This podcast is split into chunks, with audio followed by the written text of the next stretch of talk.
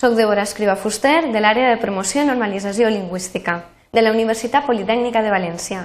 Us dono la benvinguda a la sessió en què treballarem el pronom relatiu a tonquer, segona part. L'objectiu d'aquesta unitat és el següent.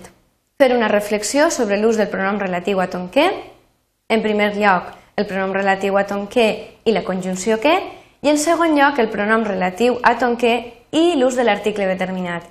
Finalment, el que farem serà un resum de la unitat destacant els punts més interessants que hagin vist al llarg de la sessió. M'agradaria que fèrem una ullada al, al correu electrònic i que ens fixarem sobretot en les frases que estan destacades en verd. Fixem-nos. Confiava que poguéreu venir tots, i així va ser. M'alegre que us agradara tantíssim escoltar el que ens va comentar la professora. Espere que us ajude a millorar l'escriptura d'aquest tipus de cibergènere. Són tres oracions, les quals tenen en comú, que estan encapçalades per un verb i que tot seguit apareix un mot, el mot que. Aleshores, veiem ara què és el que hem de tenir en compte. El pronom relatiu a ton i la conjunció que tenen una relació, de vegades, eh, que ens produeix alguns dubtes. Per aquests dubtes nosaltres, ara tot seguit, amb les pistes que treballarem, de seguida, de seguida, que s'esvairan. La primera cosa que hem de, de tenir en compte, la conjunció que no fa referència a cap antecedent, ni explícit ni implícit. És a dir, l'antecedent, recordem que eh, normalment està representat per un sintagma nominal, on tenim un substantiu o tenim un sintagma nominal un determinant, un nom, un adjectiu. Doncs així, no.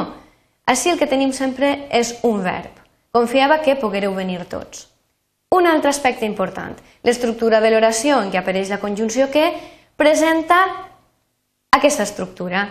Verb més que més verb. Fixem-nos, m'alegre que us agradara tantíssim escoltar. També podíem fer-ho extensiu a confiava que poguereu venir, verb més que més verb. Continuem amb més, amb més, eh, amb més aspectes relacionats amb la conjunció que. Pel que fa a les funcions de la conjunció que, són bastant àmplies. Quan parlem de l'ús de la conjunció que, eh, parlem que introdueix preposicions subordinades o inserides, és a dir, que introduïm, substantives completives, per què completives? Perquè completen el significat del verb. Aleshores, no acompanyen un substantiu, sinó que completen el significat del verb i fan funcions que estarien representades doncs, per, de vegades per sintagmes nominals grans i de vegades per sintagmes verbals. Aleshores, en aquest cas tenim una sèrie de frases on, on podem veure la funció de subjecte, d'atribut, de complement directe, però una de les que m'agradaria mm, que us fixareu és la, la de complement de règim verbal. Fixem-nos. Usualment, quan parlem, solem dir sempre pensa en que ho pot fer millor. Per què? Perquè solem dir sempre pensa en tu, sempre pensa eh, en ell, quan és un sintagma nominal representat per un pronom, per un pronom eh, perdó, quan és un complement del règim verbal, representat, per exemple, per un pronom. Aleshores, en aquest cas, el que hem de fer és evitar introduir la preposició en, perquè segons la normativa ens diu que ha de caure davant de la conjunció que. Podíem també eh, fer-ho extensiu a aquesta oració, i us la lliig. Guanyar el premi va ser la demostració de què? Doncs no, tampoc utilitzem la preposició cau davant de què, i fixeu-vos que és un complement del nom. I en aquesta última, que de vegades utilitzem i bastant, estava segur de què? Doncs no, estava segur que. Per tant, tots aquests tres casos són ben interessants perquè la preposició cau davant de la conjunció i això és el que ens diu la normativa. Una coseta ben interessant de tenir en compte. Continuem amb el pronom relatiu a ton que, la conjunció que, i ara podríem fer-nos la pregunta, com podem comprovar que aquest mot que té valor de conjunció i no de relatiu? Doncs dues pistes. Si ho substituïm per el qual, ens dona lloc a oracions absurdes. I aleshores, en aquest, aquest fet és el que ens indica que el mot que o la conjunció que té valor de conjunció i no de relatiu. Fixeu-vos en aquestes oracions que havien treballat abans. No m'agrada gens el qual, no té sentit, és absurda. Sembre, perdó, sembla el qual, doncs no té sentit, és absurda també. Continuem ara en el segon punt, que seria el relatiu a tonquer i l'article determinat. Hem d'anar molt a espai, veure en quins casos podem utilitzar-lo. I ens diu que es pot utilitzar quan va precedir de l'article, perdó, es pot usar precedit d'article quan equival a aquell que o allò que, però mai quan equival al qual. Això és important. Així us proposo una sèrie de frases de les quals destacaré la en aquest cas, per explicar-vos un aspecte. Amb quin vestit aniràs a la festa? Amb el roig o amb el que o aquell que et vas posar a nit? Doncs veiem que sí que podem utilitzar l'article el davant de què perquè equival a aquell que. Però també vull cridar-vos l'atenció d'una cosa. Fixeu-vos, aquestes frases eh, hem de parlar que l'antecedent està implícit, és a dir, no s'anomena. Si nosaltres referem la frase tindria tot el sentit del món i ho veuríem clar. Amb el, per exemple, amb quin vestit aniràs a la festa? Vestit serà l'antecedent amb el vestit roig o amb el vestit, i posaríem així vestit, amb el vestit que et vas posar a nit.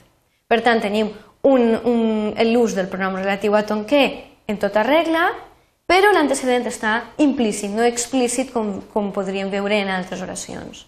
M'agradaria destacar-vos també, de totes les oracions que tenim així, doncs la, la E, no estic d'acord amb el què, amb això que acabes de dir. M'agradaria cridar-vos l'atenció sobre aquesta oració perquè aquesta oració el que estem fent és evitar usar el que normalment parlant fem, utilitzar la partit, el mot lo en un valor que no té en valencià, el que parlem del valor eh, del lo neutre. Aleshores, aquestes estructures amb l'article determinant més el pronom relatiu àtom que ens serveixen per poder evitar aquest tipus de construcció. Per tant, no direm no estic d'acord amb el que acabes de dir, sinó amb el que acabes de dir.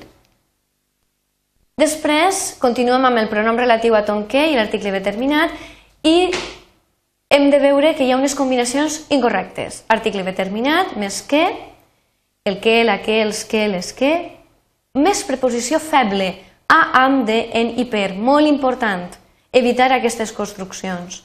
I sobretot les funcions, que són preposicionals, lloc, temps, companyia, instrument. Tot seguit veurem uns quants exemples dels quals us destaque aquest primer.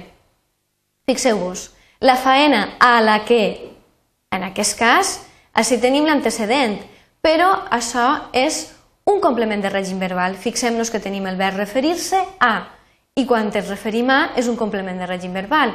Aleshores, en aquest cas, la funció és preposicional i nosaltres el que tenim així és un antecedent. No podem utilitzar el que àton, hem d'utilitzar a la qual. Doncs així ho podíem fer extensiu a tots els exemples que us he deixat en aquesta diapositiva, que crec que són ben interessants i que podeu eh, estudiar-los detingudament. Passem ja finalment al resum de la unitat i podem dir que la conjunció que no es pot substituir mai pel relatiu variable, després la conjunció que no du mai accent, després la conjunció que no té mai un antecedent ni explícit ni implícit, ho hem raonat, després, pel que fa a l'article determinat, s'usa amb el pronom relatiu a ton que quan equival a aquell que a allò que, i la combinació article determinat, més que, el que, la que, els que les que més preposició feble és incorrecta i ja passem a la bibliografia i recursos que podeu trobar a l'aula i al CAF i material en línia. Solament ens queda donar-vos donar les gràcies per la vostra atenció i passar-vos la meva informació de contacte.